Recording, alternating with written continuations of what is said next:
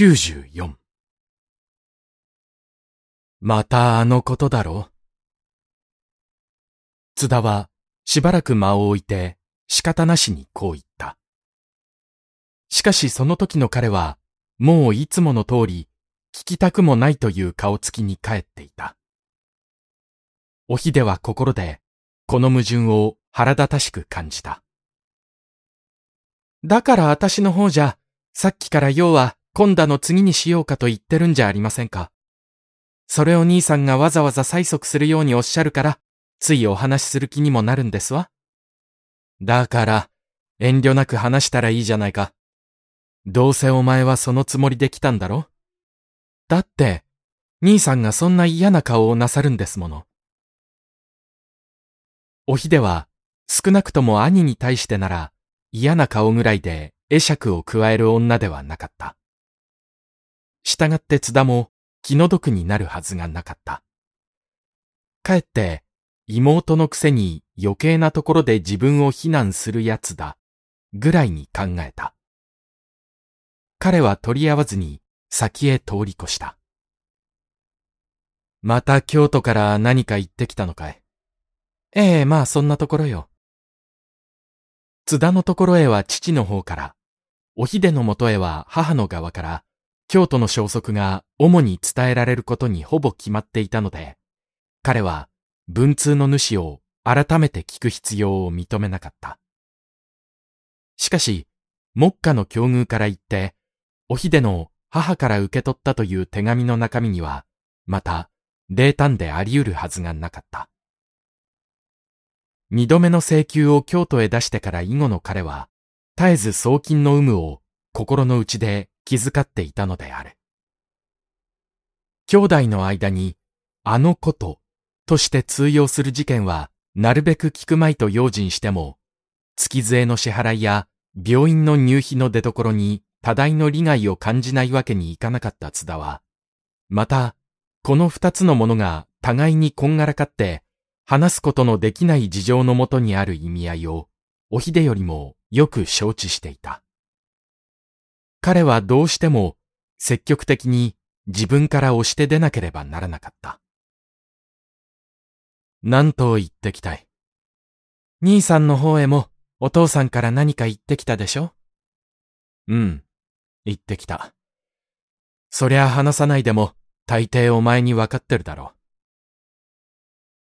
う。おひでは、わかっているとも、いないとも答えなかった。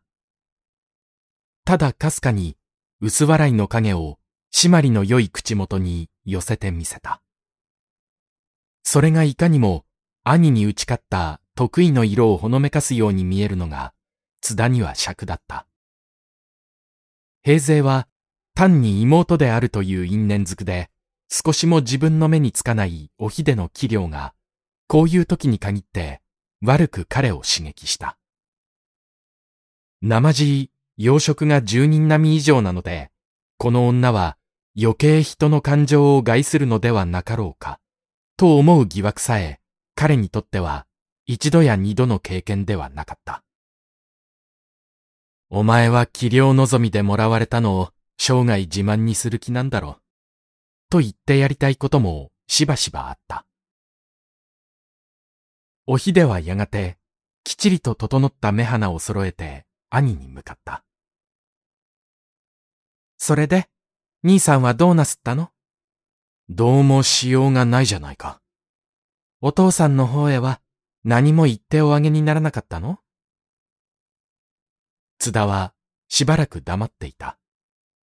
それから、さもやむを得ないと言った風に答えた。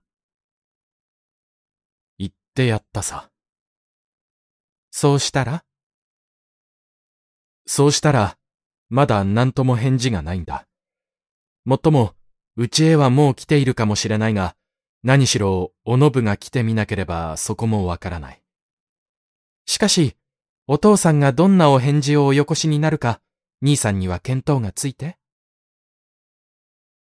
津田は何とも答えなかった。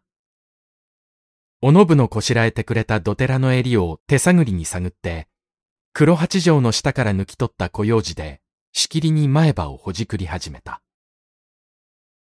彼がいつまでも黙っているので、おひでは同じ意味の質問を他の言葉でかけ直した。兄さんは、お父さんが快く送金をしてくださると思っていらっしゃるの？知らないよ。津田はぶっきらぼうに答えた。そうして腹立たしそうに後を付け加えた。だから、お母さんはお前のところへ何と言ってきたかってさっきから聞いてるじゃないか。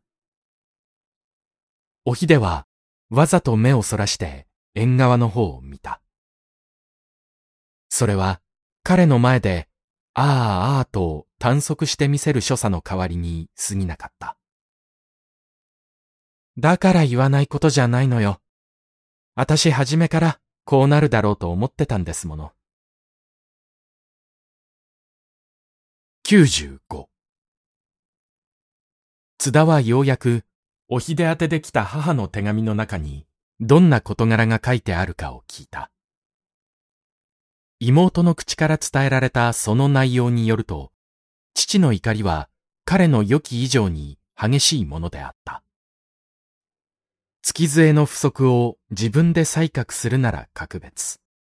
もしそれさえできないというなら、これから先の送金も見せしめのため当分見合わせるかもしれない。というのが父の実際の考えらしかった。してみると、この間彼のところへそう言ってきた垣根の繕いだとか、家賃の滞りだとかいうのは嘘でなければならなかった。よし嘘でないにしたところで、単に口先の言い前と思わなければならなかった。父がまたなんで彼に対してそんな白々しい他人行儀を言ってよこしたものだろう。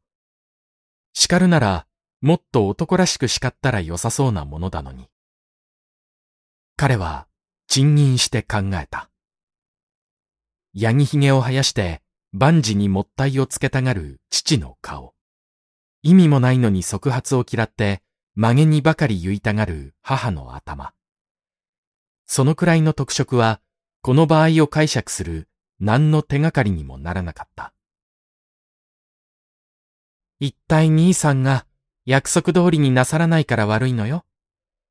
と、おひでが言った。事件以後、何度となく彼女によって繰り返されるこの言葉ほど、津田の聞きたくないものはなかった。約束通りにしないのが悪いくらいは妹に教わらないでもよくわかっていた。彼はただその必要を認めなかっただけなのである。そうしてその立場を人からも認めてもらいたかったのである。だってそりゃ無理だわ。とおひでが言った。いくら親子だって約束は約束ですもの。それに、お父さんと兄さんだけのことならどうでもいいでしょうけれども。おひでには、自分の夫の堀が、それに関係しているということが、一番重要な問題であった。うちでも困るのよ。あんな手紙をお母さんからよこされると。学校を卒業して相当の職にありついて新しく家庭を構える以上、曲がりなりにも親の厄介にならずに独立した生計を営んでいかなければならない、という父の意見を翻させたものは堀の力であった。津田から頼まれて、また無造作にそれを引き受けた堀は、物価の投機、交際の必要、時代の変化、東京と地方との区別、いろいろ都合の良い材料を勝手に並べ立てて、金券一方の父を口説き落としたのである。その代わり、ボンクレに津田の手に渡る賞与の大部分を割いて、月々の補助を一度に幾分か焼却させる、という方針を立てたのも彼であった。その案の成立とともに責任のできた彼は、また、至極のんきな男であった。約束の履行などということは最初から深く考えなかったのみならず、遂行の時期が来た自分にはもうそれを忘れていた。筆跡に近い手紙を津田の父から受け取った彼は、ほとんどこの事件を念頭に置いていなかっただけに驚かされた。しかし、現金のきれいに消費されてしまった後で気がついたところで、どうするわけにもいかなかった。楽天的な彼は、ただ申し訳の返事を書いて、それを終了と心得ていた。ところが、世間は自分のズボラに適当するように出来上がっていないということを、彼は津田の父から教えられなければならなかった。津田の父はいつまで経っても彼を責任者扱いにした。同時に、津田の財力には不相応と見えるくらいな立派な指輪が、おのぶの指に輝き始めた。そうして、はじめにそれを見つけ出した者は、おひでであった。女同士の好奇心が、彼女の神経を鋭敏にした。彼女は、おのぶの指輪を褒めた。褒めたついでに、それを買った時とところとを突き止めようとした。堀が保証して成立した津田と父との約束をまるで知らなかったおのぶは、平勢の用心にも似ず、その点にかけて全く無邪気であった。自分がどのくらい津田に愛されているかをおひでに示そうとする努力が、すべての古慮に打ち勝った。彼女は、ありのままをおひでに物語った。普段から派手すぎる女としておのぶを多少悪く見ていたおひでは、すぐその顛末を京都へ報告した。しかも、おのぶがボンクレの約束を承知しているくせに、わざと夫をそそのかして、返される金を返さないようにさせたのだ、という風な手紙の書き方をした。津田が自分の細君に対する共栄心から内情をおのぶに打ち明けなかったのを、おひではおのぶ自身の虚栄心ででもあるように頭から決めてかかったのである。そうして自分の誤解をそのまま京都へ伝えてしまったのである。今でも彼女はその誤解から逃れることができなかった。したがって、この事件に関係して言うと、彼女の相手は兄の津田よりもむしろ兄嫁のおのぶだと言った方が適切かもしれなかった。一体姉さんはどういうつもりでいらっしゃるんでしょう、今度のことについて。おのぶに何も関係なんかありゃしないじゃないか。あいつには何も話はしないんだもの。そう。じゃあ姉さんが一番気楽でいいわね。おひでは皮肉な微笑を見せた。